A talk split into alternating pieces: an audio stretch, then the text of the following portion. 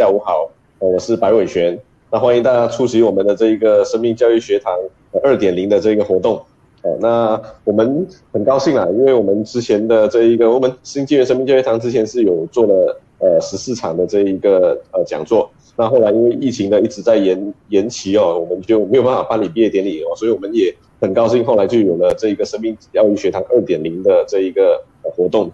那基本上，生命教育其实，在呃现在来讲是一个非常重要的显学哦。那在过去，其实大家一谈到生呢，呃死啊，生老病死这一些呢，大家只注重呢这一个生，呃，但是一些老病死这些，大家就避而不谈。呃，但是大家必须要面对，也没有办法逃避了。对，这是一个没有大家没有办法逃避的一个呃事实哦。那往往大家遇到的时候，其实就会很不知所措。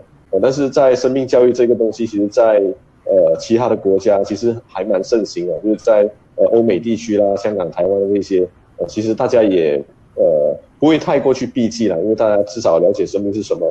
那在马来西亚呢，生命教育是呃算是起步的比较晚的，呃，所以呃由我们就由这一个富贵集团啊，然后呃星洲日报，还有我们新纪元大学学院，呃教总九八八，呃马佛清生命线 Redstone，呃这些机构呢就一起开始来。在马来西亚，呃，尝试推动这个生命教育。那新纪元大学学院作为一个呃教育机构，那就刚好我们就呃发挥我们的所长，就是办讲座，呃，所以就有了这一个生命教育学堂。那当然主推的单位还是要富贵集团，还有呃另外的推广单位是我们呃大家一起组成的这个呃爱常在生命教育联盟。那我们办到今天哦，其实已经办了十几场。呃，那我们呃有请来各个不同专业的老师。呃，包含这一个心理学啦、心理智商的啦、呃、文学的啦、民俗的啦，呃，还有从佛教啦、基督教、天主教呃等等的方面来去看呃生命教育。那呃，其实我们算是蛮全面的。那我们今天呢，在这一个生命教育二点零，其实我们也很荣幸，我们也请来了这一个许国伟老师，他也是呃马来西亚的资深时事评论员。所以如果大家有看呃像电台啦、报章啊，像中国报。呃，这个呃，南洋商报这些报章杂志哦，其实都可以看到呃许国许国伟老师的这一个身影哦。那许老师的这一个评论其实蛮有趣的，就是都都，如果大家有注意看的话，都是会从这一个故事来呃开始带起，然后再带到他所要讲的这一个呃东西的意义哦。所以他的这一个评论其实不是非常硬哦，而且是非常 soft，呃，很容易入手的。那所以，我们今天很荣幸的请到徐老师来从《笑傲江湖》呃这一部金庸的武侠小说来跟大家来跟大家谈这一个生命故事。那我必须要跟大家承认哦，这个《笑傲江湖》呃，我是只看过连续剧，呃，没有看过他的小说，所以这个刚刚才我已经跟呃徐老师这边承认了。所以呃，等一下呃，我也会途中有很多问题呢，也会请教老师，那大家也可以踊跃的留言。徐老师也是有讲，其实我们这一次就把它当做是一个呃聊天跟谈话，大家呃有东西就留言，然后我这边帮大家念出来，然后我这边不懂的我也会呃请教徐老师。呃，笑傲江湖大家都知道了，至少有知道东方不败啦、令狐冲啊、任盈盈啊这一些啊，当华山这一些，所以我相信大家都知道，听起来应该也很有共鸣。那在呃徐老师的讲座还没有开始之前，我们呃也把呃麦克风交给我们。呃，同样一起来主办的单位的呃富贵集团的达定李解琪，来跟大家讲几句话。来，我们有请达定。嗨，我们呃生命教育学堂的同学们，大家下午好。嗯，隔了一个多月吧，我们再一次在线上见面。这就像刚刚小白老师说的，这已经是我们好多次的呃生命教育学堂了。我刚刚才说，呃，看起来我们十十二月。好像还不能够结业，因为还是在 RMCO，所以呢，我们嗯二点我们的生命有可能需要再延续下去，这也可能就是生命的真谛吧，就是无常，生命就有很多的不断的呃事情会在改变，然后呃我们也必须随着改变去做出最适当的安排跟选择。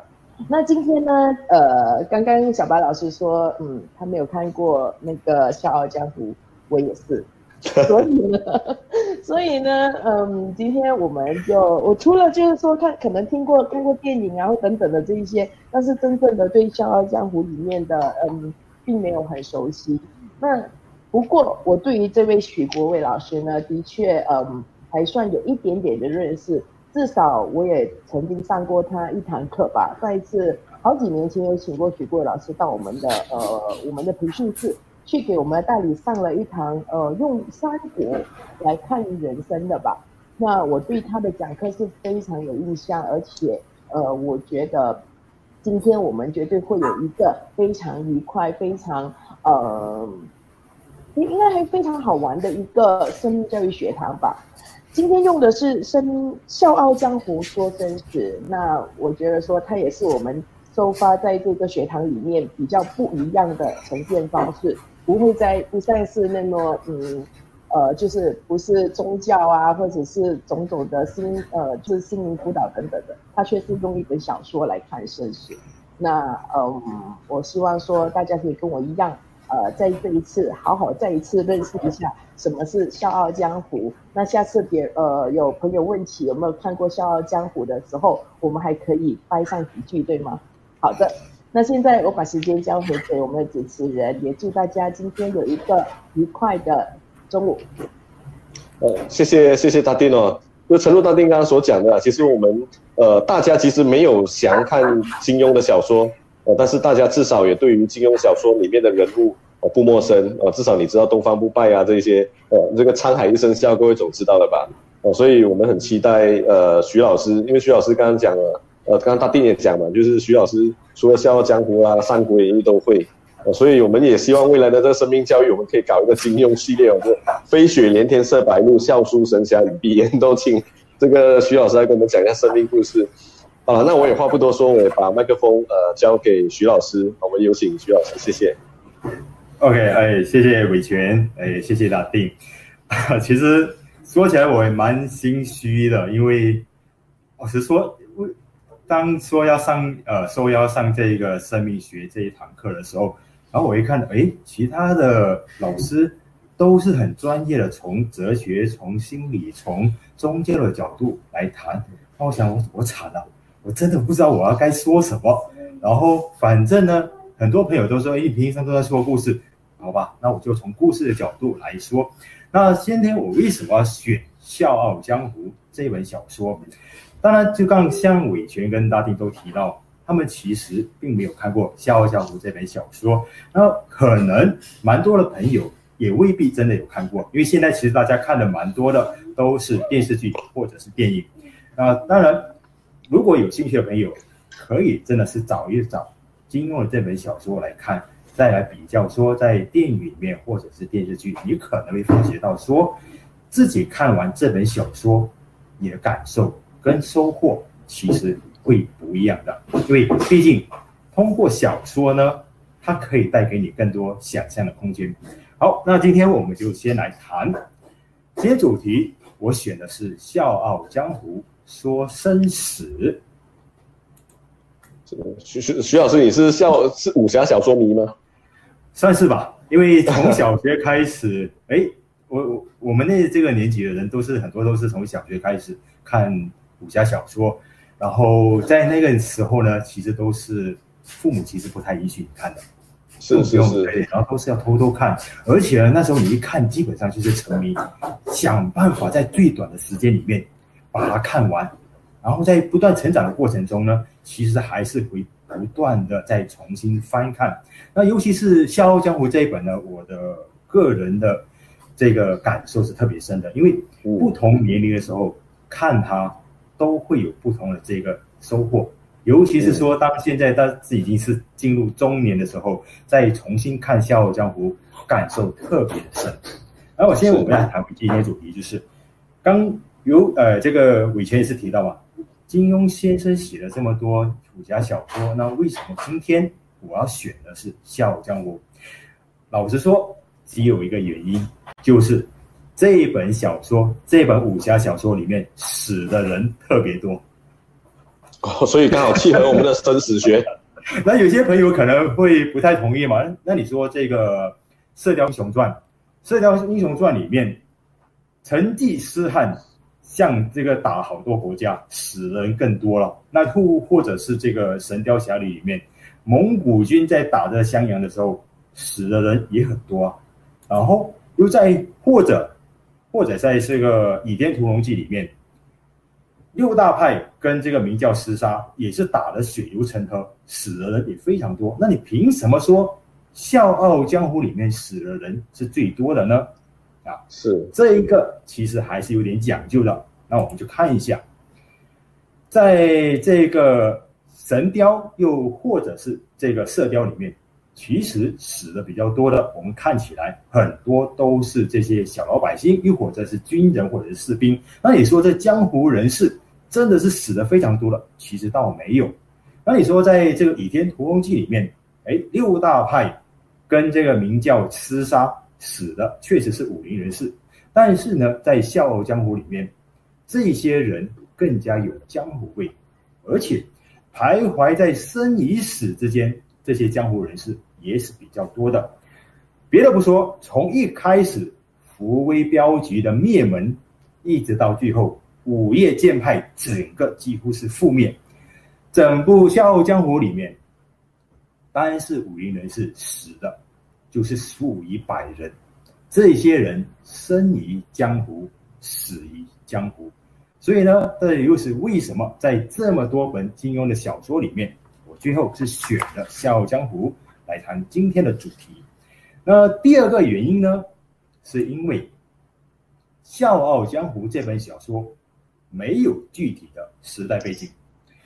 我相信，如果有看过金庸的这个武侠小说的朋友，都会知道。《射雕英雄传》跟《神雕侠侣》，它的时代背景非常的清楚，就是在南宋的时代。那么《倚天屠龙记》呢，它的时代背景也很清楚，是在元朝的末年。是。而我们当我们谈到说生与死，其实在中国古代有很多有很多的这些，不管是文人，又或者是这些大师。他们都会在探讨生与死的这一课题，所以不同时代的人呢，其实对于生死，他都有他的社会，跟他既有的一个观点还有想法。虽然呢，其实也有一些人在考证出，虽然金庸在写这个《笑傲江湖》呢，他没有一个很明确的时代背景，但是整部小说其实发生在明朝。不过呢，金庸老先生既然他都没有经给出一个具体的时代背景，那么我们在谈起这个江湖人士的生死观的时候呢，就不会受到一个时代背景的拘束了。所以这就是为什么我会选择这这个《笑傲江湖》的原因。当然，它其实还有一个背后的潜台词，就是说，既然没有这个时代背景，那么就可以让我胡说八道了啊！这个要请大家见谅了。OK，太客气了，太客气了。那么第三个原因呢，金庸自己都说了，《笑傲江湖》是一部政治寓言小说，所以呢，他写《笑傲江湖》不只是在写江湖，也是在写政治。当然，写得最深刻、最透彻的就是人性。所以，当我们在看《笑傲江湖》的时候，不管你是看小说、看电影，又或者是看电视剧。其实，在那刀光剑影的世界里，每一个人都是在挣扎求存。我相信，如果呃有看过的这个朋友，应该会知道我在说的是什么。在这个小说里面的一个江湖世界，有人是视死如归，但是也有人是想尽办法，就只是为了活命而已。那你从小说一开始，它是伏威镖局。他的灭门，当我们提到到最后五岳剑派整个的这个覆亡，一门一派的存亡呢，它其实牵扯的都是个人的生死，当然还有荣跟辱。所以我们要问的一个问题就是：如果当你是在这个江湖里，在这个武侠世界里，在生与死之间，你有没有在选择？当你有在选择的时候，你会怎么样选择？每一次的选择，尤其是在生与死之间，其实说到底，都是在考验人性，都是人性。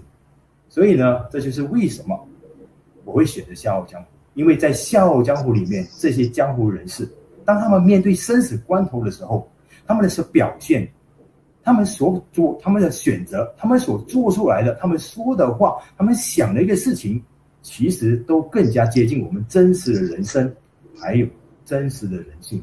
所以呢，今天就定了这个主题，由笑傲来看生死，我们就来谈笑傲，谈生死。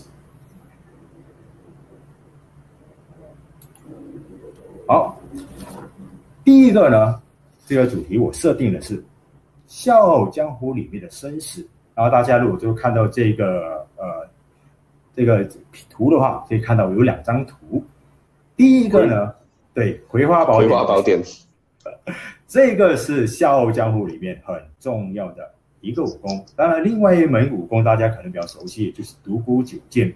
但是《葵花宝典》其实才是串起了整部小说里面最重要的一门武功。然后在另外一张图呢，我选择的。里面一句话呢，我相信很多朋友都有听过，就是要练神功就要挥刀自宫。那我在上面选了两个词，一个武功说的就是《葵花宝典》，另外一个呢，这个自宫呢，我给了一个词，就是作死。那么在《笑傲江湖》里面呢，其实武功有很多，那杀人的手段其实也不少。今天我为什么选这个词，叫做作死？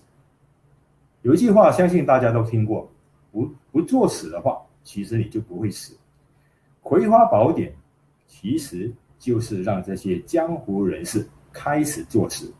为什么这么说呢？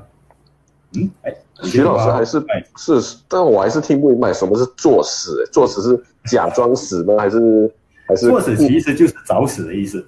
找死就是广东话的找谁呀？啊，对的啊，现在这其实是一个网络词语。OK，那我们再谈到东方不败，他练的这个《葵花宝典》，其实不是完整版的，是当年日月神教的长老他们去打华山的时候，去攻华山的时候所夺来的一个残本，而同样就是这个残本，又从《葵花宝典》里面演化出另外一套武功，就是辟邪剑法。这两套武功呢，一样都是威力无穷。那不管是《葵花宝典》，又或者是辟邪剑法。都说最难的就是在第一关，而且都说只要第一关能够打通，后来也没有什么问题了。那我们现在都知道，所谓最难的第一关呢，就是要自宫。我不知道说大家可以想象一下，自宫是怎么样一回事？老实说，这个如果大家呃想象一下，嗯，很痛的一回事，很痛很痛的一回事，在古代呢。太监都是要，呃，要呃要要这个宫刑之后，然后送入这个宫里面，所以他其实就是把这个男人的生殖器官都切掉。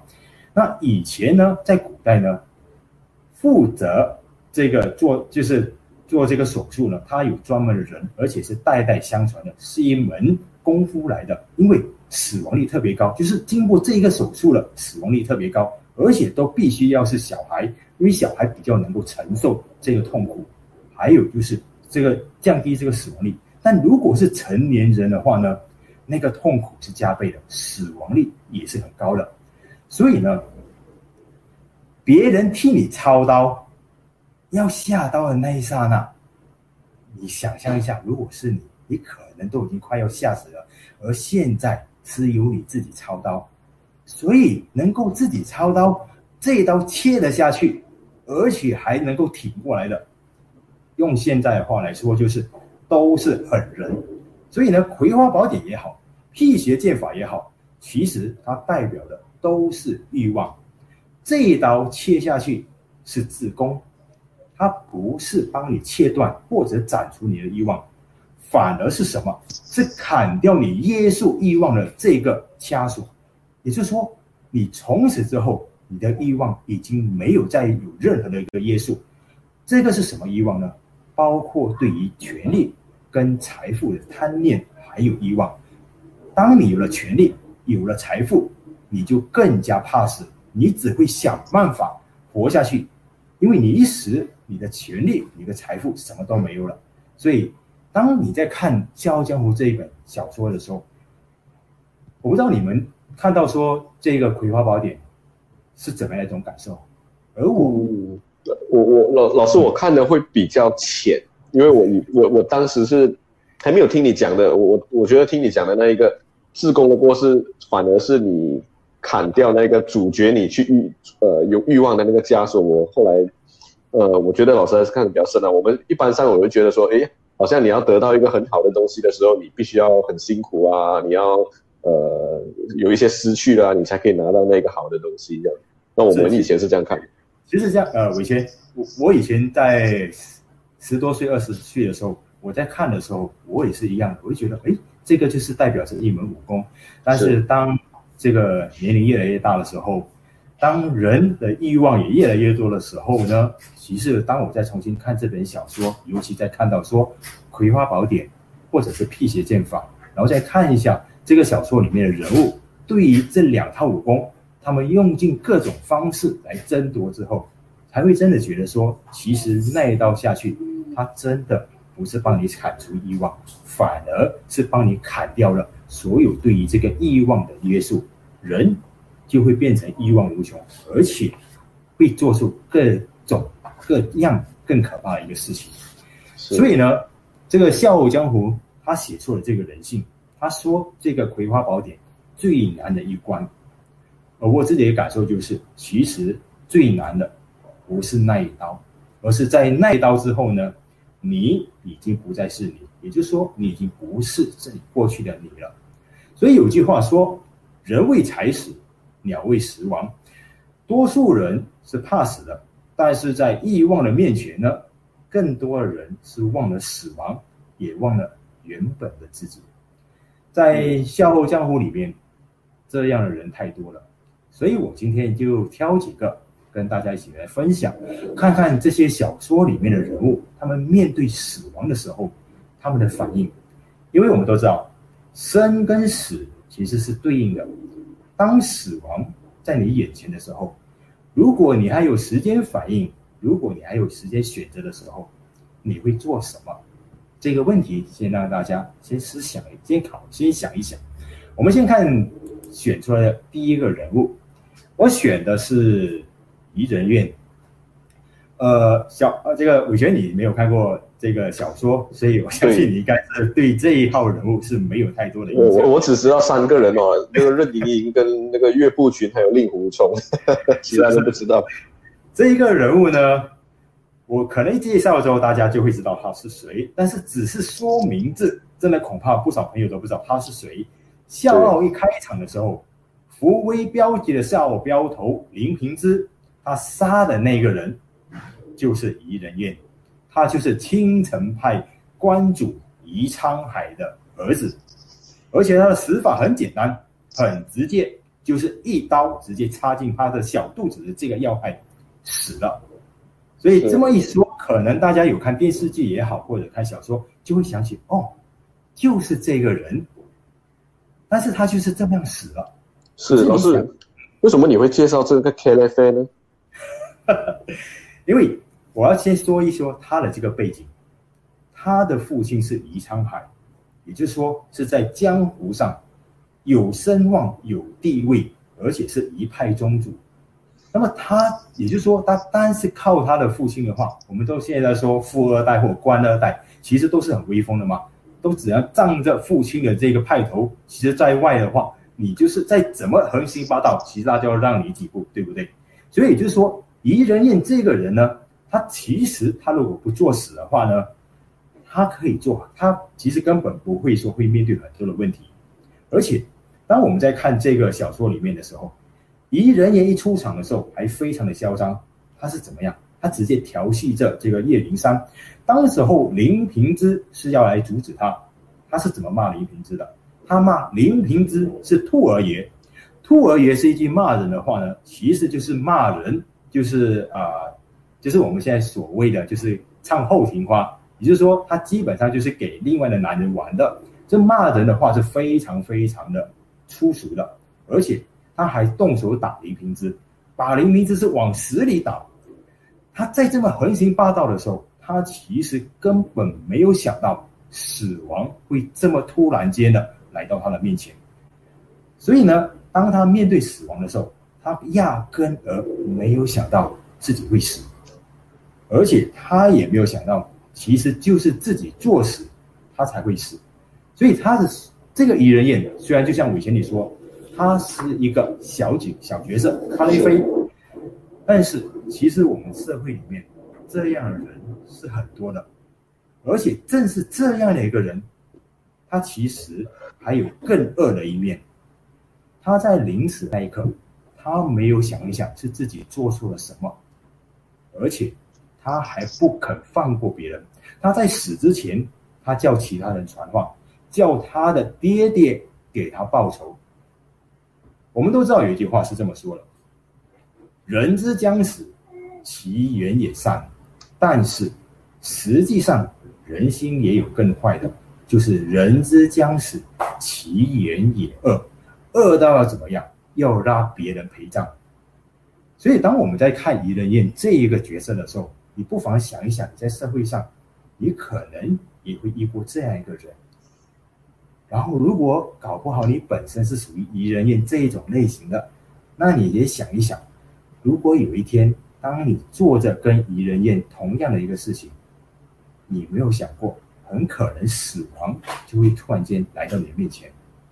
而如果当你面对死亡的时候，你又会不会像疑人宴一样，哪怕自己死了，你都要找别人陪葬？这个是我要介绍的第一个人物。当他面对死亡的时候，他的想法、他的作为，还有他的选择。第二个要介绍的，就是福威镖局。福威镖局里面有很多的这个镖师，而且还有，我不知道说大家还是不是记得说，在小说里面，其实他们都死得很神秘、很离奇，他们想逃命都逃不出，因为出门十步者死。当时我在福威镖局的前面十步画了一条血线，凡是超过这条线的人都死。当然，最后福威镖局的总镖头林正南才查出他们是死于青城派的一套功夫，叫做摧心掌。那我们再看想一想，在小说里面，当林正南一家知道说青城派来向他们报仇了，他们是怎么样想办法逃生的？林正南啊，对，是老师有一个不明白的，就是说，刚你说那个镖局那边会有画一条血线，是不能够超过，有那是为什么呢？啊，那个其实就是青城派他们要报仇嘛，那他开始他们就是想，他们藏起来，他们是没有直接明刀明剑的去对付这些人，反而是暗算他们。然后当然很多人面对死亡的时候就会想要逃，所以他们就在福威镖局的门口用血画了一条线。就警告他们，凡是超出这条线的人都死。开始一定会有人觉得，喂，怎么可能啊？你你怎么可能就这样子就杀了我？所以就有人逃出去，结果就当场死了。所以它是一个警告，但是是实际上是一种威胁，而且对于人心的那个冲击跟伤害是非常大的。那我们再继续讲一下，就是林正南他是总镖头，那他知道说现在青城派是上门来报仇了。他要怎么样逃生？他是让镖局上上下下一百个一百多人一起离开。他打了算盘是，大家一哄而散。那你敌人武功再高的话，你要怎么样去全部都追吗？而且林正南是叫大家向北走，而他们呢，反而是偷偷向南。所以这说明了什么？我们都知道说青城派他要灭这个福威镖局。他手段是很狠。当然，我们再重新再想一下，有一些朋友可能会觉得说：“哎，这些镖师其实说到底就成为了炮灰，白白送死，很可怜。”但是如果说，如果你有在仔细看这个书的话，你会注意到一些细节，你可能就会发现，这些镖师其实也不完全都是无辜，也不完全都是好人。也就是说，他们的手里其实可能都沾过血。或者在过去可能都有借过福威镖局的威风，做过一些欺负人的事情。比如说，在刚我们提到嘛，怡人宴他不是跟林平之闹冲突的时候，当时候福威镖局里面的一个叫做郑镖头的一个镖师，他是怎么骂这怡人宴？他说：“你天大的胆子，敢在太岁头上动土！”然后一拳就直接打过去了。也就是说。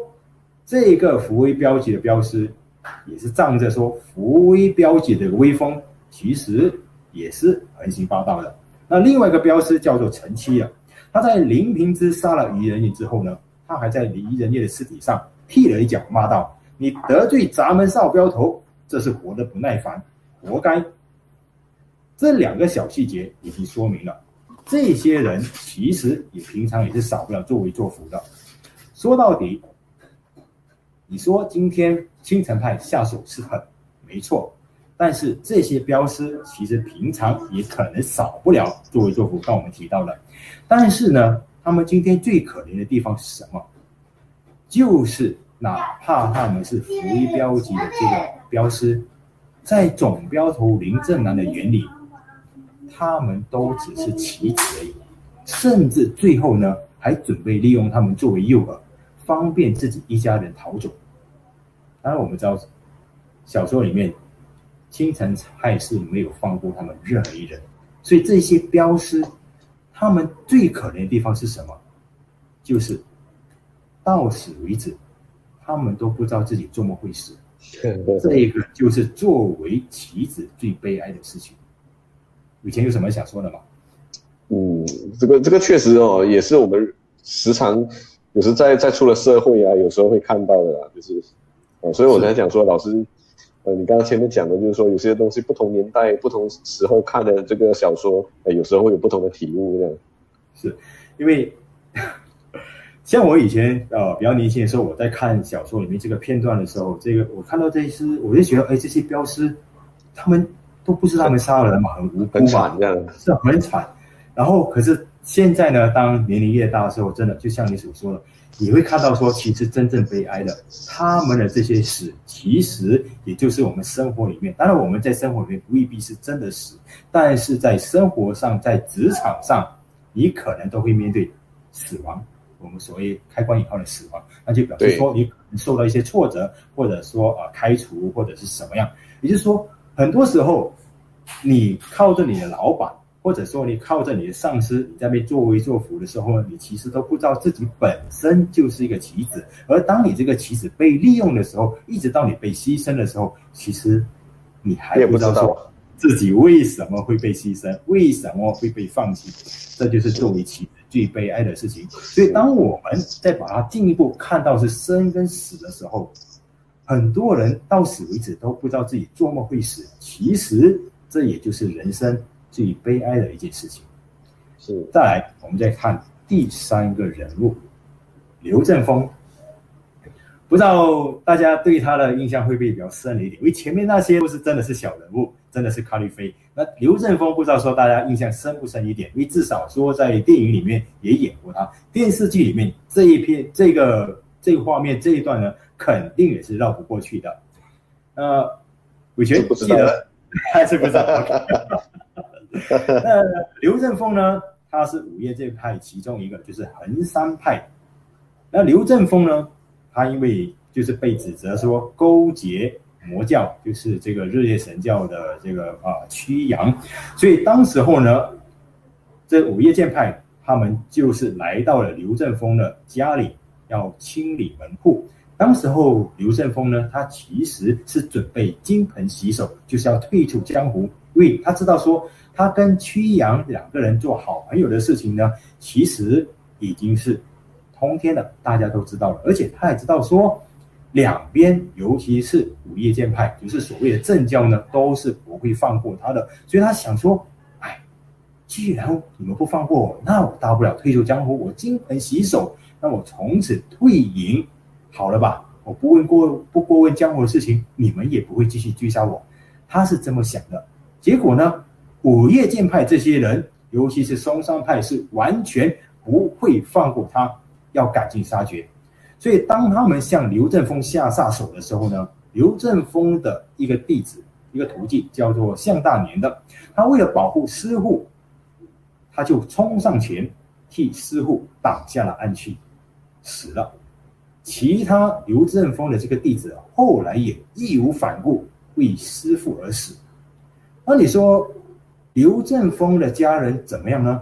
嵩山派一个都不放过，他们先杀了刘振峰的妻子，再杀了他的大儿子，再杀了他的女儿。面对死亡的时候，刘振峰的大儿子跟女儿，他们没有低头，也没有求饶。但是，当刘振峰的小儿子刘晴，他看到说母亲、哥哥跟姐姐都在他面前被杀，他想求饶。这个时候，松山派的人又要他表态了，他们要他指责他的父亲勾结魔教，就问他说：“这样的人该不该杀？”刘晴没办法，他只能说该杀。他说他父亲该杀，代价是什么？从今以后，他不再是衡山派人，也不再是刘振峰的儿子。这一段呢，我从以前到现在读到这一段，真的觉得说惨不忍睹，无奈，说是是很无奈。然后在年龄越来越大了之后呢，再读到这一段，其实内心是更痛的，因为你已经知道说这个不是小说，也不是虚幻的，金庸笔下这一段。写的是现实，写的其实就是中国文化大革命。嗯，我相信呃，伟权你对中国文化大革命并不会陌生。是是，差不多略知一点。是呃，有些朋友可能不太清楚这个事情，它其实是发生在上个世纪六十一九六六年一直到一九七六年，嗯，十年浩劫了，十年的时间。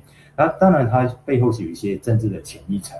但是他在批，他当时所发起的这种批斗的文化，他让这些人去批斗、去纠、去呃去街访的对象是谁？包括了自己的老师，包括了自己的父母、家人、长辈，是狠狠的批斗。他让你亲自的去揭发这些人，让你亲自的去批斗这些人。你可以想象一下。我们传统的这些人伦的这些道理，在面对着这种压力的时候，所有东西都已经是化为乌有。这个是对内心最大的一种痛。当然，这个文化大革命，它是在金庸笔下里面写的这一段，我们可能有点扯远了，我再把它拉回来。不过倒是这一个，我我去查了一些资料，呃，金庸在写这个《笑傲江湖》的时候。呃，正好也是文革的期间啊，那个时间是蛮吻合的。是，所以也就是后来，呃，看的越多资料的时候，我才发觉到说这一段其实金庸笔下写出来，我相信他在写的时候，他内心也是痛的。所以当我们在重新再看回这一段的时候呢，我年就是当我呃不同年龄层的时候，在看这一段的时候，也有一些不同的一些收获。当我在看到说刘正峰的这些徒弟，他为了报师傅的恩情而愿意死的时候，你用现代人的眼光来看，可能有些朋友会觉得会不会有点 over，甚至会觉得有点会不会有点傻。可是我在看这一段的时候呢，我其实看到的是属于我们在中国历史上曾经有了，就是中国春秋时代的一种贵族的精神。什么样的一种精神呢？首先，它是舍身取义的精神。有一句话，我相信大家可能都听过：“生我所欲也，义我也所欲，两者不可得兼，舍生而取义。”这句话呢，呃，它的意思其实，它前面另外一段呢，就是“鱼与熊掌”。“鱼与熊掌”那段话，可能大家就比较熟悉。它其实，所以这一个是连在一起。它就是说，其实生要活下去。是我所要的，可是义也是我要的。当两个必须要选一个的时候呢，宁愿是选择的是义，义不对义气的义，而不是要继续活下去。当然这句话呢说的是轻松，但如果真的是发生在你面前的时候，你的选择是什么？而且就是在古代来说，他们可能是。呃，二话不说，他们会选择舍身取义。但是你用现在的眼光来看的话，舍身取义会不会算是有点蠢呢？啊，嗯，当然我们在看到说这一段的时候，除了舍身取义，春秋时代呢，其实贵族上战场，他们也要守礼的。守了是哪些礼呢？基本上守了就是要讲究承诺，要遵守信义，而且是不靠阴谋狡诈取胜的。那我之前在易中天的一本书里面就看到，他有整理出来了，就是春秋时代战争的时候你要守的礼是什么？第一个。不斩来使，这个很清楚，相信大家都知道。就是打仗的时候，你派来的使者，基本上我是不能够杀的，这个礼是要守的。那第二个呢，不以阻碍，意思就是说我不会在险隘的地方埋伏，而是双方要在空地上，在广场上堂堂正正的对决，就是说我不搞这些小阴谋打败你。那第三个叫做不鼓不成列，也就是说。打仗的时候是要排好这个阵型，排好队友，然后一声令下，鼓敲了，我们才开始对决。也就是说，如果对方阵型还没有排好的话，我是不能够进攻的。那第四个叫不从伤，也就是说，对方哪怕是跟你打生打死，他已经受伤了，你就不能够再伤害他，要让他回去治伤。第五呢？叫做不轻恶毛，也就是说你不能够俘虏头发花白的老人家，就是这些老人家的话，你要让他回去养老。那第六个叫做不足北，北的话我们一般都知道败北嘛，败北这个词，也就是说输了你就往北方逃。也就是说这个礼呢，现在你听起来跟着真的觉得有点奇怪，但是在当时候他们是要守这个礼的，也就是说敌人输了你不能够穷追猛打。我不知道大家是否都还知道这个，就是五十步笑百步这一句话，以前应该知道吧？五十步有有有听，对对。那大家我们现在听到这个五十步笑百步这个故事的时候，我们大家的理解就是，其实就是半斤八两，或者是这个、嗯、啊，就是半斤八两的故事的一个感觉嘛，对不对？但实际上呢，五十步笑百步呢，它说明了正是春秋时代战争的一种贵族精神是怎么样呢？刚我们提到。不足北，也就是说你输了，你要跑可以，也就是说你只要跑了超过五十步以后，我就不能要追再追你的。也就是说你只要跑，你有本事能够跑到五十步以外，你就安全了。所以跑五十步的这个士兵，他看到另外一个呢跑了一百步，他就笑：我跑五十步就好了，你干嘛要跑到一百步？所以呢，这个故事当然我们现在听起来是觉得有点蠢，可是它其实代表的就是当时候。春秋时代一种贵族的精神，贵族精神说起来好像感觉有点远或者不有点陌生，但实实际上大家比较熟悉的就是欧洲的所谓的骑士精神。其实两者之间有一些相似的地方，有一些连贯的。讲究的还有什么？投降不杀，不伤害非战斗人士，尤其不伤害妇女跟小孩。当然，我刚刚跟各位讲了这么多，这个春秋时代这种贵族的一种礼仪，这种贵族战争所要守的礼，听完之后，有些朋友还是会觉得很好笑。这个古人是不是讨靠派克啊？嗯，因为现在大家一般都说的是要斩草除根嘛，对不对？对。可是实际上，正是我们这些所谓传统的贵族精神。骑士精神都丧失了，我们就变成很功利，为了胜利，为了达到目的，你不择手段。像比如这个小说里面说的，嵩山派连女人、小孩都杀，然后还会有人会认为说，没有什么不对呀、啊，无毒不丈夫，斩草要除根。其实这说明了什么？我们对于生命的漠视跟冷酷，其实。已经使到我们作为人的恻隐之心越来越淡化。我要再介绍一个人，罗家伦。罗家伦呢，他有一篇文章叫做《侠是出自于伟大的同情》。它里面有一段话，他提到，中国社会已经堕落到一个残酷的社会，一个最缺少侠气的社会。中国人常讲的恻隐之心。事实上的表现却是相反。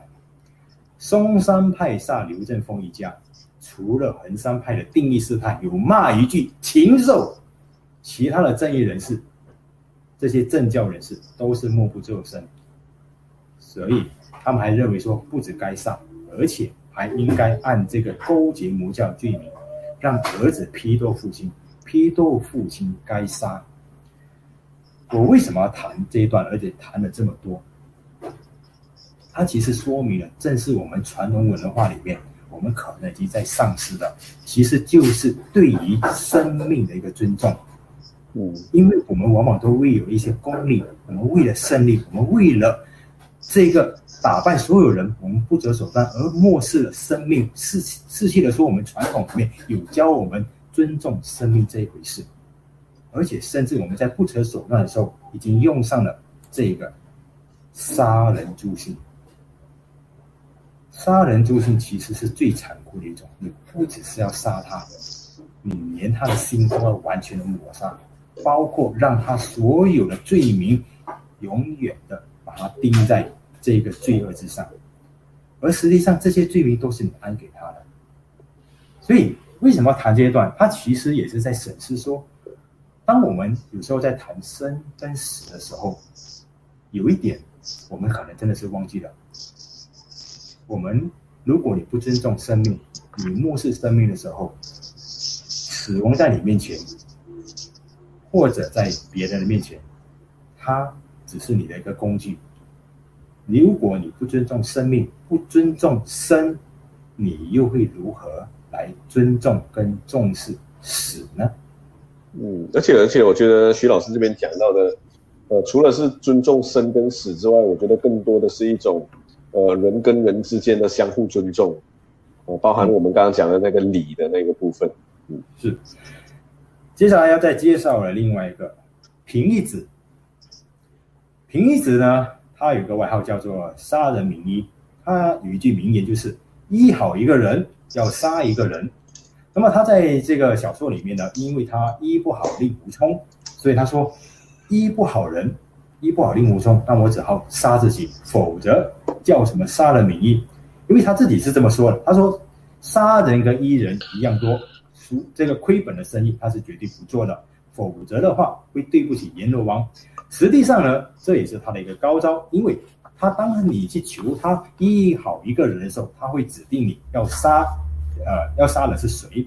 那为什么是一个高招呢？岳不群在书里面就直接说了，他说，如果他指定杀的是你跟你不相干的人，那你就无所谓嘛。但如果他要你指定杀的那个人是你的父亲、是你的太太，或者是你的孩子，那你不是很为难吗？所以呢，武林中人就不太敢贸然的请他治病。那平义子的这个故事呢，他带出让我们想的是什么？他其实就是问出了一个问题：为了活命，你可以或者你愿意付出多大的一个代价？有些时候，这不是一个钱的问题，而是当你需要一命抵一命的时候，你会怎么样的选择？这个问题问起来有些沉重，但它实际上，它很有可能是发生在我们的现实生活里面，也可能会遇到的。所以。我不知道说大家有没有想过这样的一个事情：如果真的是发生在你眼前的时候，你会怎么做？你会怎么样的一个选择？如果说你需要抵的那条命是你自己本身用你这条命去救你的亲人、救你的家人，你愿不愿意？又或者是你的家人、你的亲人用他的命来救你这条命的时候，你会怎么样看待？所以。当我在看到《笑傲江湖》里面这一段的时候，我脑海里面就产生了这个问题，也在想着这个问题。当然，我今天没有办法给各位一个答案，因为这个答案它很有可能会变的。但是有时候我在想说，这个问题可能大家有空的时候不妨想一想，因为它其实都是会让你重新审视你对于死、对于生，你是抱持怎么样的一个态度，然后。你对于你的家人，你对于你的亲人，你的重视程度，你的关爱程度，会是到怎么样的一个地步？而这个呢，其实就是在你生命的过程中，他们都是跟你一路一起走来的。这些问题可能问起来很沉重，但是当它一旦发生的时候呢，有时候便逼得你必须要做选择。所以有时候不妨把这些很沉重的问题先想一想啊。以前有什么要问吗？嗯，但是倒是我觉得这一个呃皮一指的这个东西让我想起了现在的一种制度，就是说呃，当当然如果对于一些法律没有很健全的国家，呃，嗯、如果你假设你失去了一个眼睛，或者说你有一个器官坏掉，然后那器官捐助的时候，那就会变成形成一种买卖。也许这个不是你指定的，可是你被迫就会有驱动到一种市场需求，然后呃，可能是社会上就会发生了很多的恶。哦，所以我其实就让我想到这一个。其实伟权你提到这个，它是相关的，因为今天不管你是买或者是捐赠给你的人，他当他是跟你不相关的人，其实你并不会太在乎，对不对？但是如果今天捐助或者他拿他的这个器官来救你的，是你的家人，是你的亲人的时候，你那个感受是怎么样？尤其是如果说他那个器官是非常重要的，包括肾。或者是甚至是心脏的时候，包括眼角膜这些，你又会怎么样？所以这就是为什么我会跟大家分享的时候说，有些问题，包括这个这么沉重的问题，有空的时候你不妨想一想，因为当你真的是面对的时候，有你先想好了，可能会让你比较能够去应对或者是面对这些事情。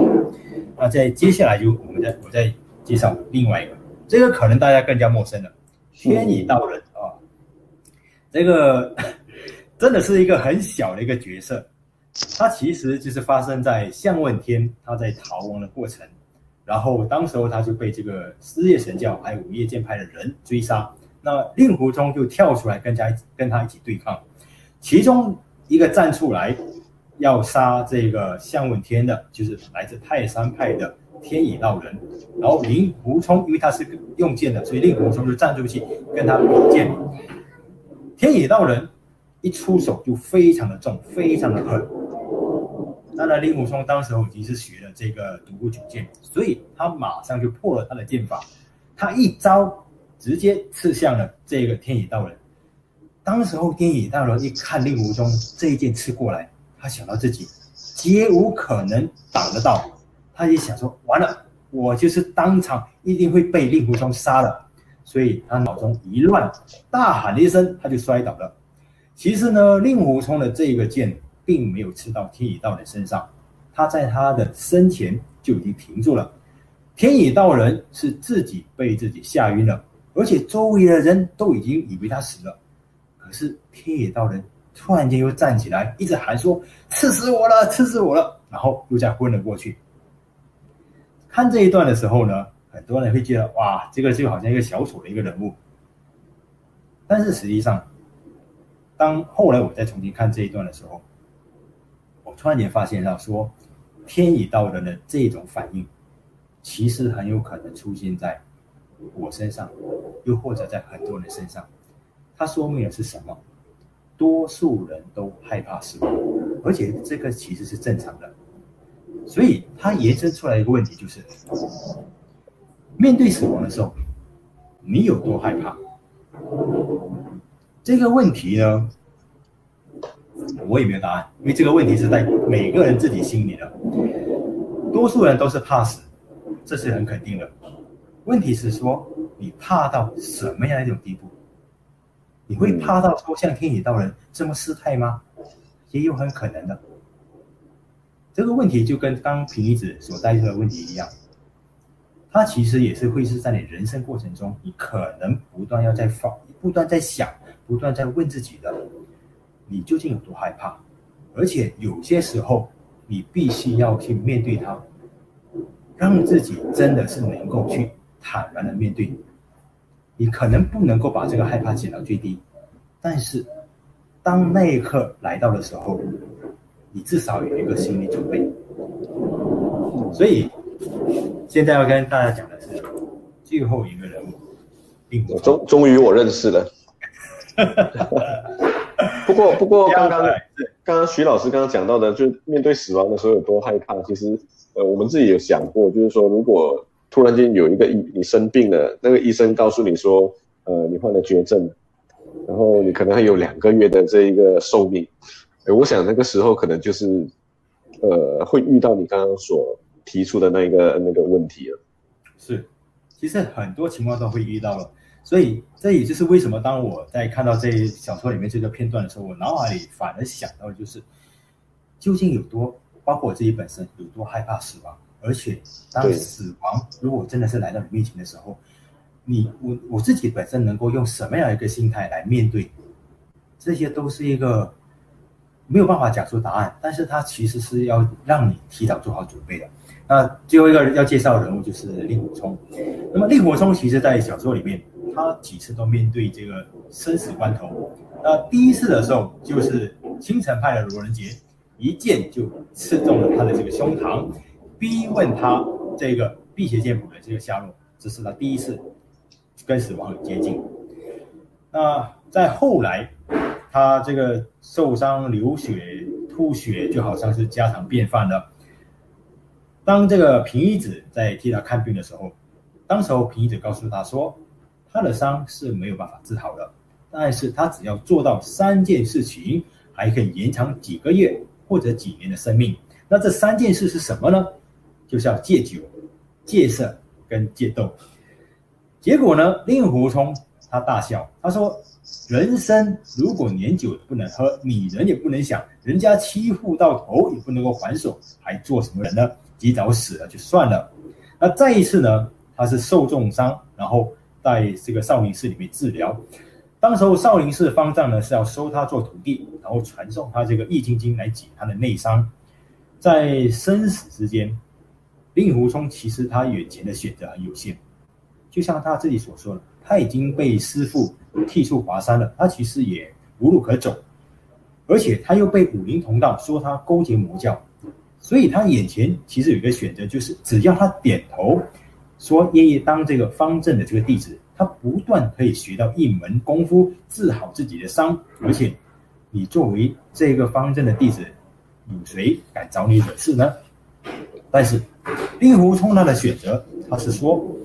大丈夫不能够自立于天地之间，去向别人别派求啊、呃、求生，算什么英雄好汉？而且江湖上千千万万人要杀我，就让他们来杀好了。师父不要我，我便独来独往，又能怎么样？于是他选择走出了少林寺。看小说或者看电视剧的时候，我们总会觉得说，哎。令狐冲这个人的性格是好像看起来蛮潇洒的，对不对？我，我甚至有时候觉得说，其实令狐冲他的这个个性蛮符合我们传统上所谓的这个道家，道家的一些想法，一些道家的一些行为，而且也蛮庄子的。你看，像他学的这个独孤有剑，呃，独孤九剑，无招胜有招，其实就是很道家。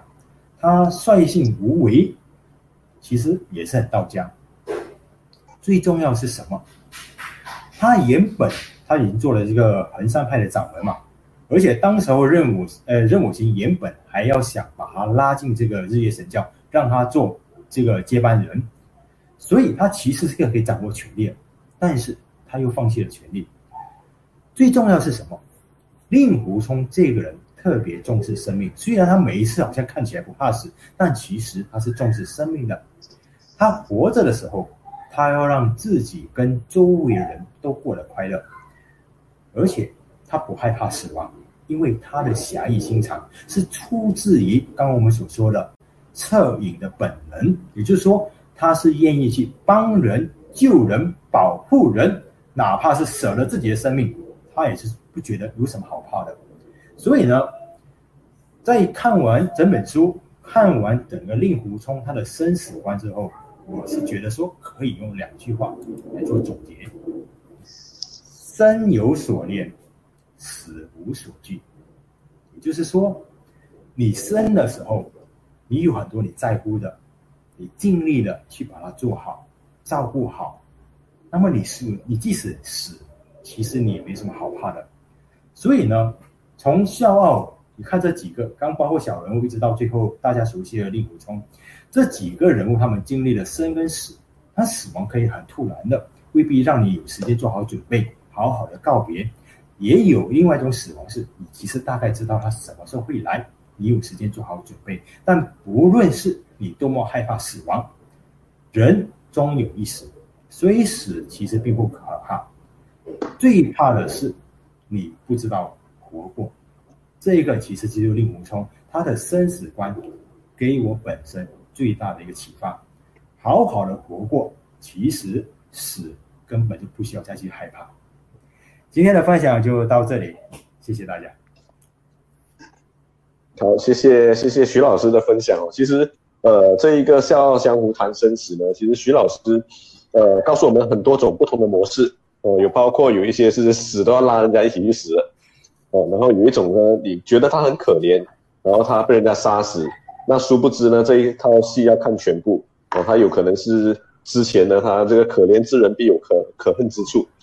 哦，那第三种呢，就是有一些人死了过后呢，哦，他也要害自己的人啊，要你要你一定要选择一个东西。哦，那这个也让我觉得，呃，有时候那一个人性的可可恨呢，或者说人性它也有很黑暗的一面呢。所以我讲说，生命教育其实有时候，呃，它也是一种对于人性的一种认识。哦，然后另外呢，也有第四个呢。第四种模式呢，也就是，呃，它也不是告诉我们一种模式来，也就是说，抛出一个问题，也就是说，为了活命，那我们到底呃可以付出多大的代价？哦、那最后第二个就是说，我们面对死亡了过后呢，呃，我们到底有多害怕？哦、然后另外一种呢，就是像令狐冲这样，哦、呃，生，呃，你你懂得如何生，然后呃生。呃，你你懂得很好的处理，然后你对于死呢，其实呃你也没有说呃要害怕到哪里去的。哦其其实我们从这一个《笑傲江湖谈生死》里面哦，呃，以往我自己也没有注意到，原来《笑傲江湖》是有这么多的这一种呃呃死亡的议题啦，或者说如何处理呃人跟人之间的呃关系啊，或者说这一个社会价值观这样的一个议题啦。呃，但是我们觉得说，其实今天徐老师告诉我们很多的东西，其实。呃，我觉得都没有答案的，哦，包括呃，例如你面对死亡，你到底会多害怕？因为有时候我们也没有面对过，或者说，呃，你如何呃，如果如果你为为了要活命的时候，呃，你要选择牺牲一个人，呃，你会不会牺牲？还是你自己不选择活命？其实很多东西都没有答案，但是我们所呃体会到的一个东西就是，呃，人生有很多的无奈，呃，其实你今天你我。你让我选，我也不会选。哦，我们其实没有答案，但是我觉得，呃，很多东西就是我们当我们遇到了过后呢，呃，至少没有这么害怕，或者说至少呢，呃，你现在没有办法做出决定，但是至少你知道，呃，有一天你总要做一个决定。呃，包包括像我刚刚讲到的，呃，捐赠器官。假设我今天我的这一个呃肾，呃，有问题，有人要换肾，哦、呃，那或者说我家人要换肾，那我是不是要捐出来？哦，可能你必须要承受很大的痛苦，或者说你捐出来过后，你可以延长你家人的寿命，啊，但是你自己呢，可能会你的寿命可能会遭减短了，因为你自己的一个器官可能呃少了一个，哦，那你可能有很多很多的这一个抉择。我相信这个东西都不是从小说才能够看到的，而是我们呃生命中哦一定会遇到的，哦，所以我们要怎么去呃保持什么样的一个态度？我觉得呃徐老师最近有。最后呢，有给我们的一个答案，就是，要像令狐冲一样，呃，就是你可以很道家，你可以，呃，你可以很逍遥，你可以，呃，把把你自己活得很好，呃，大概大概是这样。那请问，呃，各位，呃，有没有什么样的问题？那我刚刚看徐老师这边在讲的时候，其实，呃，有。呃，一些听众其实也是有表达认同啊，确实有一些呃选择很难做选择啦，确实很无奈啦。呃，还有例如我们要懂得生财，呃，知道死哦，呃，置之死地而后生，啊、大概是这样。还有吗？有没有各位有没有什么样的感想，或者说呃，从刚刚呃徐老师所分享的这一些人的故事，呃，你自己呃也有相关的经历的，哦，不妨也可以在这边跟大家分享一下。有吗？那我我自己的感感觉就是说，我当然是还呃，人生阅历还是有限的啊，但是至少从呃老师的这一个小说人物里面哦，让我知道说，其实呃有时人生如戏，戏如人生，呃，有些东西是从这一种呃，特别是一些有很深厚经历的一些作家，他所写出来的东西。呃，有时候我们可以后续的去解读他背后的一些呃人生跟人生有关的经历，它是都是用寓言的方式来写出来了。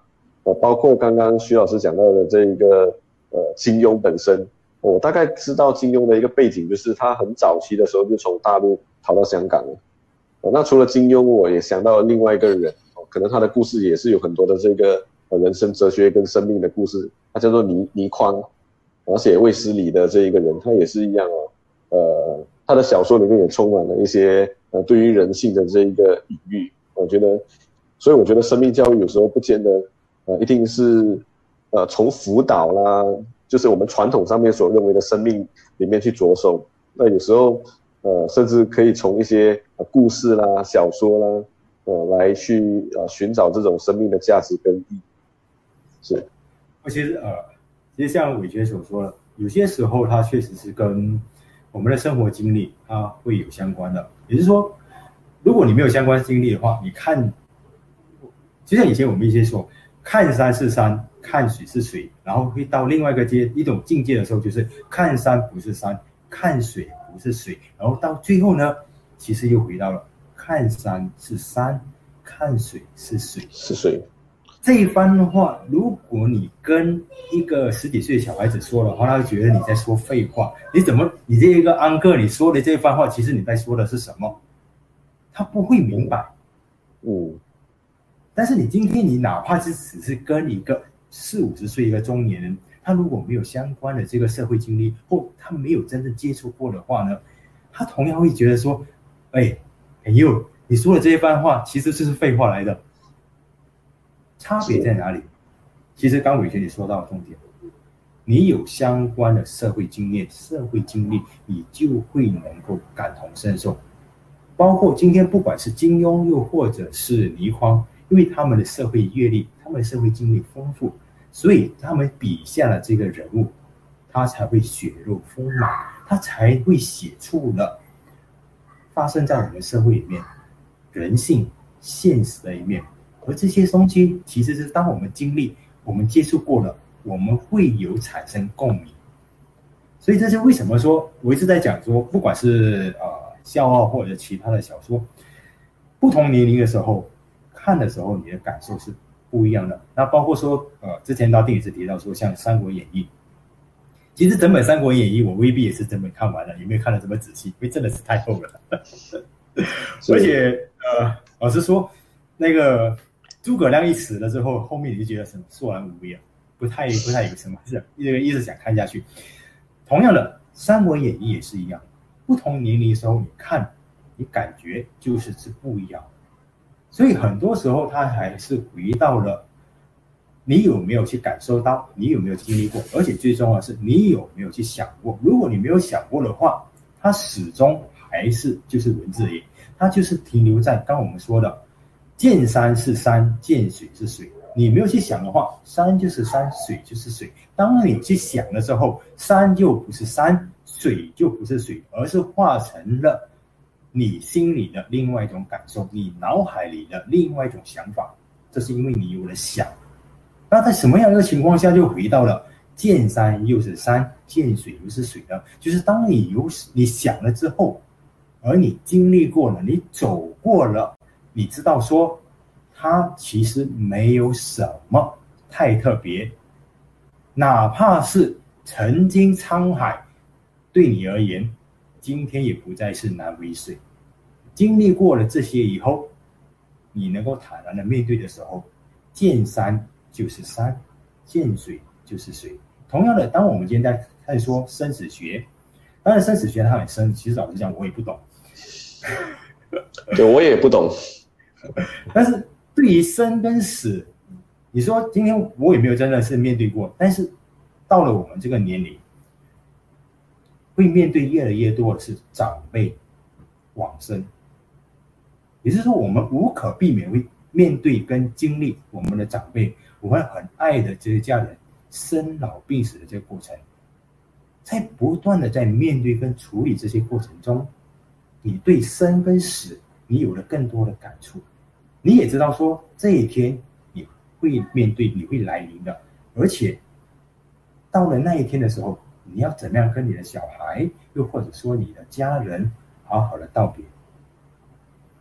这一个是一个很重要的。如果没有好好道别，很多时候这个是最遗憾的。但是哪怕是你做好了准备，真的那一天来临的时候，你是否真的是能够潇洒的走呢？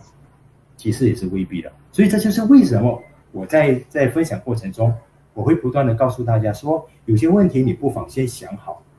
当你有想过的时候，不管答案是什么，至少当你想的时候，这就是刚我们所提的，见山不是山，见水不是水，死在你面前，它不是只是一个死这个字。不只是消失，不只是肉体的消失，它是一个不断让你在思索你要怎么样去面对它的一个过程。每一个人会有一个不同的面对过程，但最重要的是，你能够坦然的去面对之后呢，他就回到了我说的那个：见山是山，见水是水。你在面对死的时候，其实你知道你怎么去面对，而这个是没有办法从语言上能够很详尽的传达。你今天问我的话，我也没办法告诉你答案。就像刚刚伟前所说，每个人都有不同的答案。问题关键在于说，你有没有去想过？如果没有想过的话，其实你就像刚刚那个遗人宴一样，突然间死亡来到你面前，你不甘愿死，你还想着要拉着别人陪葬，这个其实真的是最不可取的。是，所以我我讲说，其实也也很认同刚刚徐老师这边所讲的，就是。呃，我觉得生命教育还是很重要的，就是说，呃，我们先去了解，然后而不是去避而不谈它。我先去了解了过后，至少，好像你了解死亡，或者说你了解生命教育，了解一些呃呃老病死这件事情哦，呃，即使了解了过后，你还是恐惧的，那但是至少你有去了解过。那因为我突然间从徐老师讲的这个见山是山，见山不是山的时候，想到我自己的一个经历，就是，呃，以前在读书的时候，总觉得自己每天很忙。呃然后没有什么时间，然后走路都要匆匆忙忙的，呃，但是你经历，呃，你走过的一些学校的公园里面，看到老人家在很悠闲的在打太极拳的时候，你就很羡慕他。那时候哇，你看你这么有空，每天都没有事情做，那边打太极拳，然后哇，如果是你多好，呃，但是后来经过几次的时候，我后来又在想，那如果那个老人家看到我这么匆忙的经过，每天都很忙的时候，呃，说不定他可能也很羡慕我，因为他也觉得。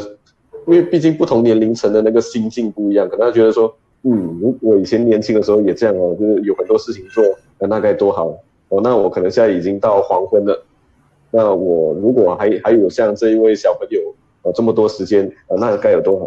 哦，所以我觉得很多事情是一种，呃，设身处地，然后你从不同的年纪，你从不同的位置，呃，看一个东西，其实会有不同的体悟啊。所以我才觉得说，呃，哪怕你。呃，了解了生命教育，了解了这一个死亡，你可能很惧怕，但是，呃，你惧怕的过程中，你你你你也会总会告诉你自己，哎，呃，我现在很满足，然后我现在好好的活着，哦、呃，那刚好现在有一位呃听众有问问题哦，就是徐老师作为妻子的事哦，套用在职场上面呢，呃，他其实深有同感，呃，但是其实也是呃蛮无奈的，呃，他也呃该如不晓得该如何反应，啊、呃，是不是要辞职啊？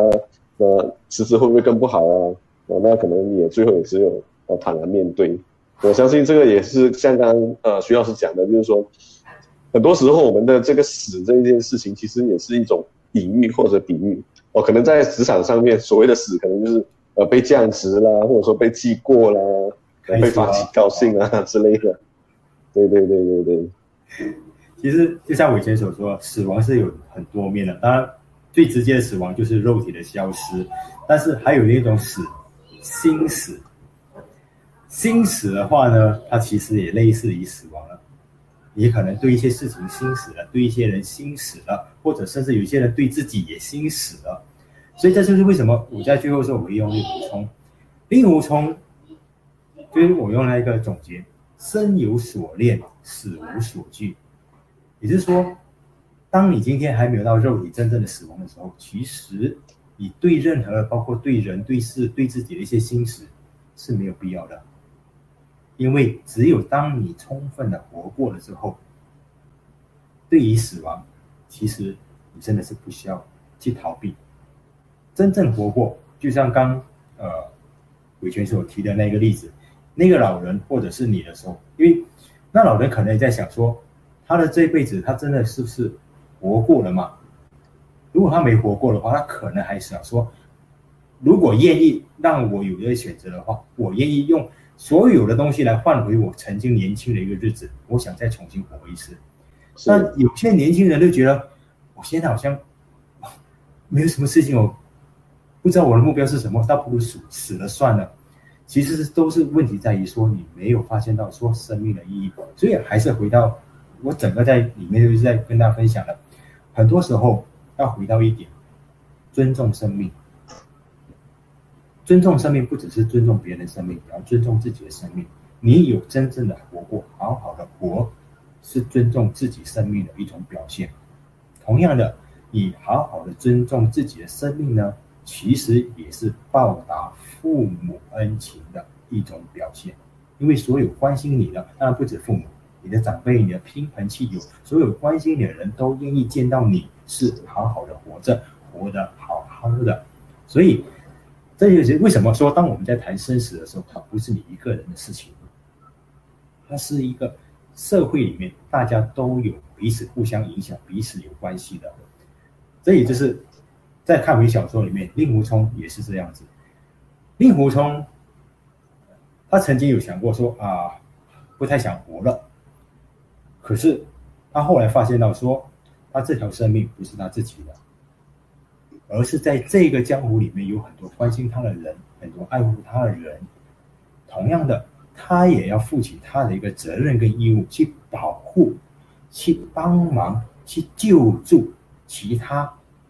他愿意，他需要去爱护这些人，所以这也就是为什么我在看了这些小说之后，那种感触很深的，就是真的到了这个年龄之后，尤其说你有了小孩，你父母还健在，而同样的看着说有越来越多的长辈不断的离开，有一些遗憾，你可能来不及，但是你必须要在你还能够做得到。来得及做的这个过程跟时间里面，你不要让更多的遗憾发生跟出现。所以，哪怕有一天，我今天都会在想这个问题，就是我要怎么样来跟我小孩说生跟死这个事情，因为他们终有一天还是要面对的，不只是他们面对自己本身的，而是他们要面对他们的长辈，很有可能在某一天就这么离开的。所以，生跟死这个事情呢，它不是我们这些成年人。在思考的而已，而是我们这些成年人在想着说，我们要怎么样跟小孩、跟年轻的一代来说这些事情。哪怕今天他们觉得说这个事情对他们很遥远，但是天有不测风云，人有旦夕祸福，你也不知道说死亡哪一天会谁比谁来得更快的面对。是，确实我们呃，其实生命教育有很多的老师都有讲到，就是很多东西其实是呃来的很突然的。可能是今天或明天的事情，或者说下一秒、下一刻的事情。是，倒是倒是徐老师，你这边从这一个《笑傲江湖》或者说金庸武侠小说来去谈生死，那有没有什么样的其他的小说，包括金庸所写的武侠小说，或者是呃，包括你看的其他的小说，呃，或者电影，呃，你觉得可以推荐给我们的呃？呃，听众们看，然后呃，里面有很多的哲理，或者说有很多的思考，呃，是对大家其实蛮蛮蛮推荐的，或者说对你自己，呃，对于生命的体悟有特别深刻的影响的，可否呃跟大家谈一谈？哇，呃，电影的话，我印象比较深的，应该是好几年前李安拍了一部电影，叫做《少年派的什么》。什么漂流？奇幻呃，什么漂流记啊？鱼是老虎的，对对对，啊，对对对对，那那部电影，那个那个名称，可能大家要去谷歌一下，会找得出来。嗯，它里面给我感受很深的一句话就是，呃，因为没有好好的道别，所以这个是他的一个遗憾。所以我那时候，因为我刚好也是经历了一个身边一个很好的朋友过世，所以那句话给我的冲击跟感受很深。这也就是为什么我一直在想说，有些时候我们真的是你没有机会可以跟你的每一个人都是好道别的，唯有你平常把握好现在，把握好日子每一刻，即使来不及道别，你也不会留下太多遗憾。是啊，所以那部电影我想说，呃，可能这个维权，呃，这个维权问道，可能是可以推荐大家去看一看。是因为那个电影蛮有名啊，所以如果大家要去看的话，其实也应该很容易去呃找得到哦。嗯、然后有没有观众就问说，呃，他觉得说，其实现在的年轻一辈啊，呃，心灵特别脆弱，特别是心灵上面。呃，根据如果徐老师的观点来讲的话，呃，这是什么样的原因造成的？就是说，所谓的年轻人心灵比较脆弱。其实。当我年轻的时候，我的长辈也是说：“你怎么这么脆弱？” 对，所以再老的人也是一样，以前也曾经被人家讲过脆弱。对对，其实每一代人都会觉得是呃一代不如一代，都会这么觉得的。其实它是一个历练的过程，也就是说，其实我们我我们在十几二十岁的时候都是会脆弱的。你只有说，呃，后来你自己去经历一些事情。然后你才会慢慢的，呃，变得比较坚强也好，或者说你自己能够站得起来也好，不管是怎么样，这个其实都是一个历练的一个过程。年龄当然他很有可能，就是不管你再怎么样，年轻人都是老一辈都会觉得年轻人真的是会脆弱了。但我觉得说不能够低估年轻的另外一点就是，其实现在年轻人他们懂得很多。因为在成长、出生于网络时代，成长于网络时代，所以他们懂的东西其实可能会比我们以前同年龄的时候来的更多。但是同样的，他们受到的，因为懂的东西太多了，更多的话，受到了一些影响也会很大。那过程中可能就变成是说，他们要自己懂得去分辨说，究竟哪一些，呃，会产生一些比较大的一些负面影响。但这个过程其实是免不了。但刚维贤你问到说，脆弱这个事情，你怎么呃，这么说起来啊有点乱啊。我简单来说，其实每一个人都会有经历过脆弱的时候，只是说以前我们不容易去表现出来，因为你即使表现了，你父母可能都不当你一回事。对，所以你只能够学着自己慢慢的去承受、去消化，让自己坚强一点。而今天的年轻人呢，可能他们有一个更多的一个申诉的管道，所以他只是很有可能是言语上所表现出来的脆弱，未必代表着他内心真的是这么一个脆弱。他可能是申诉的对象多，申诉的管道多，所以你就觉得说他好像感觉很脆弱，但是他内心未必真的是这样子。所以我们是能够做的，就是我们。愿意去聆听年轻人，去关心他们的同时，其实也要让他们有一个成长的环境，慢慢的去历练自己，让他们的这个脆弱呢，其实有一其实能够有一个很好的一个获得协助的一个管道。最重要的是，在这个成长的过程中，只要他有足够的一个环境历练，他始终还是会符合我们这些成年人所期望的一个坚强。这个会是比较重要，因为我们过去那个年代，你如果真的是你念念多几期，你申诉多几期的话，你父母可能都觉得不耐烦，而且他们那个年代其实也没有太多时间跟心思听你讲这些。你跟你的朋友说的话，以前都没有手提电手提电话，你用什么管道去说？其实也没有嘛。那么我们那年代其实也没有多少辅导老师，说辅导的话，我们可能都不知道辅导老师是什么样一个角色。所以呢，今天年轻人他们有了更多的这种管道，其实是可以好好的帮助他们，而不要只是在说他们就是脆弱而已，很有可能他们只是嘴巴上而已，就像刚我所说的啊。是，包括有时候我们就这个也让我想起了一个东西，我们通常会觉得。呃，一代不如一代啊，或者说，呃，越以后的社会可能就是越没有什么道德啦，哈，越以前可能道德就很好啦，或者说，呃，越以前大家就比较正直啦，比较比较淳朴啦。其实后来有时候看了很多的那个历史文件，有时候也不见得，就后来发现到，呃，其实无论是多古老到现在，其实很多东西是一样的，只是我们穿的服装改变了，就是那个人性啊，各种各样的东西其实是呃不太变化不大。然后另外一位呃，另外呃，我们有听众有问说，他也是感觉到越无意义的事情呢，越能够吸引年轻一辈。哦、呃，他想说，哎，是否呃所追求的啊、呃，其实都已经被父母安排好了，呃、所以导致呃年轻一辈呢，就只会做一些呃看起来没有什么意义的东西，这样。这也是有可能的。我们成长的那个时代，其实父母并没有给我们安排太多东西。而我们现在可能也是环境的改变吧，大家都想说不想小孩重复自己以前的苦，所以呢，很多东西都安排好。呃，它有好跟不好的地方，只能说你的父母再怎么安排的话，其实你也没有办法，呃，面对到说社会上突然间出现了一个变化，比如说我们刚举的那个怡人院的例子。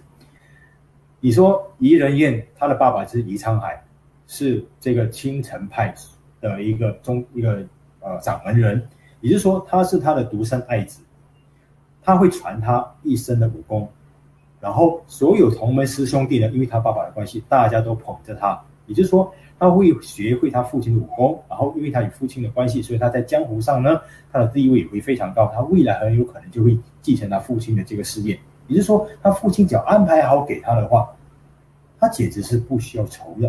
可是结果呢？他竟然死在林平之的手上。也就是说，你父母哪怕给你安排了再完善，安排了再多，你也没有办法知道说老天到最后会跟你开了一个怎么样的一个玩笑。所以呢，父母对呃晚辈的这个关心跟安排是难免的。但是很多时候，可能还是要教会长这个晚辈，尤其是自己的小孩呢。第一，做人的道理，这个是一定要的。第二呢，就是应付这个危机啊，应付危险的时候，你要怎么做？这些东西是一定要教的。而这些东西呢，父母其实是没有办法跟你安排周全的。所以这恐怕才是做父母呢。最头痛，但是又是不得不做的一个事情。是是，谢谢谢谢徐老师，谢谢徐老师哦。哎，又有呃，刚刚呃谢先生又有在问哦，就是说呃，是否现代的学校科系哦需要加上这一个呃心灵啊生理上的这一个呃课程啊，需要从小学、中学层面呃都增加这些呃要素了，呃。徐老师怎么看？其实我很认同这位谢先生所问的，我是认为真的是应该要的。呃，我们很遗憾的是，我以前念书的那个时代其实并没有，所以我们有，所以在成长过程中，我一直都在觉得说自己会不会有点心理变态，因为有些时候你会觉得，你会觉得很多东西你就少了一个比较有人能够好好的教导你。所以，我们有在这个成长过程中，我们会面对很多自己不知所措、不知道怎么面对的事情，甚至你可能也会走错、走歪了。而如果说从小学开始，一直到中学呢，有更好的一个制度、更好的一个课程，能够好好的教导你的话，下一代呢，他们不需要像我们这一代，或者比我们更早的一代呢，走比较少走一点歪路。或者少走一点弯路，至少他们不会再重复以前这么样辛苦，或者说犯了一个错。只不过我对于呃未来的学校教育，我至少还是有抱持一些呃正面的那种呃态度，或者说呃看起来是蛮有希望的，因为呃至少在那种氛围上面，其实现在的学校环境啊，校园环境跟以前过去比较呃差别比较大的地方在于。呃，师生之间好像那一种呃沟通，或者说那种亲密度，好像呃比之前的高。呃，因为以前可能比较呃拘谨，可能你也不敢问老师，可能问多两句老师会打你了这样子。呃，但是现在的话，感觉上呃学生跟老师比较像是朋友一样，甚至呃时常还有呃 WhatsApp 啊，或者说加脸书，或者是学生留言的，各位老师又在会在下面调侃呢，或者说学生又调侃老师啊，我觉得这种。呃，互动是蛮正面的，就是说你至少呃有了一个比较近的一种距离之之后哦，那你有时候你走上歪路，或者说你有时候在作为一些人生的抉择，或者说一些呃你你走到很边缘的时候，有时候呃比较容易呃会被拉回来。是，确实，是是，然后呃另外至少我我不晓得国中啊，至少我我听到的独中这一边是呃未来的那种教育，其实会有把呃会加入一节的这一种呃公民啊辅导相关的那个课程，所以至少呃看起来目前整个社会其实对于呃这种呃辅导啦、生命啦呃的这这个议题，我觉得是比过去呃更加尊重或者说更加重视，因为过去可能他觉得说。呃，这种做人的东西，其实为什么要写在教科书上面？其实你在家里就可以学到啦。我们应该要多学一点英文、数学啦，呃，这个这个专业的学科啦，这样子。呃，但是我发现到后来的教育，呃，看起来也除了那一种很应用型的东西，呃，也重视这一种呃比较心灵上的东西了。呃，所以我在讲说，我觉得是抱持正面的态度。是，其实这应该都应该是在学校里面教的，因为它毕竟是需要一个比较正统的、正规的。然后在家里呢，其实父母他没有，如果说没有经过这方面专业训练的话呢，他这一个教导的一个效果可能未必会比学校这个正规一个系统教导的来的更有效果。是是是，好，那我们时间也差不多，我们再次呃感谢徐老师的呃分享。其实呃如果要关注徐老师，因为徐老师是有写很多的这个专栏啊、评论啊，呃其实有想要关注徐老师的话，其实可以用繁体字。呃，在脸书上面打许国伟三个字，或者说在 Google 上面打许国伟三个字呢，呃，其实都能够找到很多呃老师的相关文章。老师的文章其实呃很多篇哦，就前面都会告诉你一个故事，然后后面就会有一个呃对于这一个呃现在的社会啊时事的一个反思。呃，那我们在结束之前，我们是不是也请呃大定来跟大家讲几句话？那我们有请大定。嗯，谢谢谢谢我们的许国伟老师。那。当然，大家都在呃刚刚老师的分享中，还有呃刚刚小白老师跟徐老师的那个对话中，也嗯有很多的呃想法，然后对生命有不一样的一些审视。就像老师刚刚强调的，其实我们应该要多去想，多去呃多去想跟准备。然后让我们真正在面对的时候，他不能够保证我们会有最好的结果，但是至少说我们有做了一个最最高层次的那个心理的准备。我还记得，就是上个星期我跟一个老师在谈话的时候，我们就问了很大胆的就问了说：“老师，你准备对死亡你准备好了吗？”那那个老师的答案是：“我准备好了，我我一上来就我我所有的东西我随时都可以死去。”那我们就问他第二句话，就是说。那你身边的人准备好了吗？他就愣了一下，他就觉得说，嗯，还没有。他就说，呃，我女儿还没有。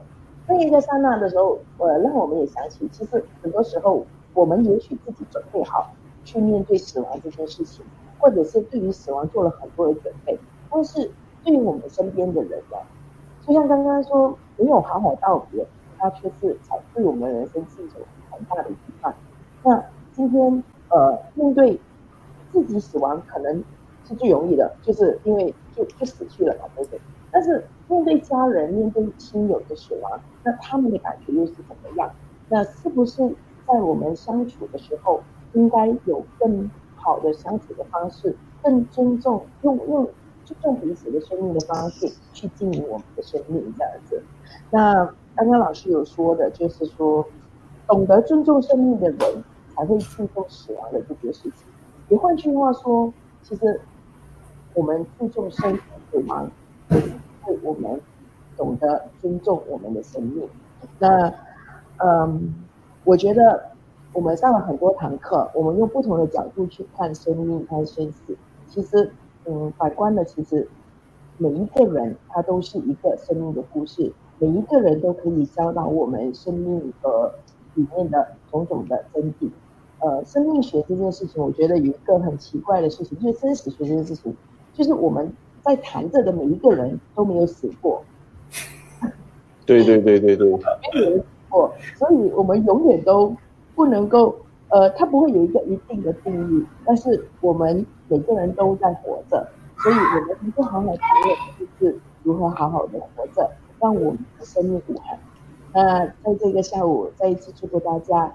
呃，有个美好的周末，然后我们一起努力，让我们的生命跟我们身边的人生命一起都过得更精彩、更美好。谢谢。是，谢谢大定哦。我们我们也可能考虑，就是未来的生命教育，我们有请有有请那个问你的这个 session 来跟我们哦，才知道 分享一下。好样，对不对？对，才知道死亡的世界或怎么样。我相信那一场应该会爆，就是整千一千多个来听。我们要开玩笑啦，就是说还是谢谢呃呃呃徐老师啊，谢谢大丁。那我们呃在线，因为在线上嘛，也没有什么样的这个仪式啦，所以我们呃就一样，我们照旧，我们就来呃跟徐老师合拍个照。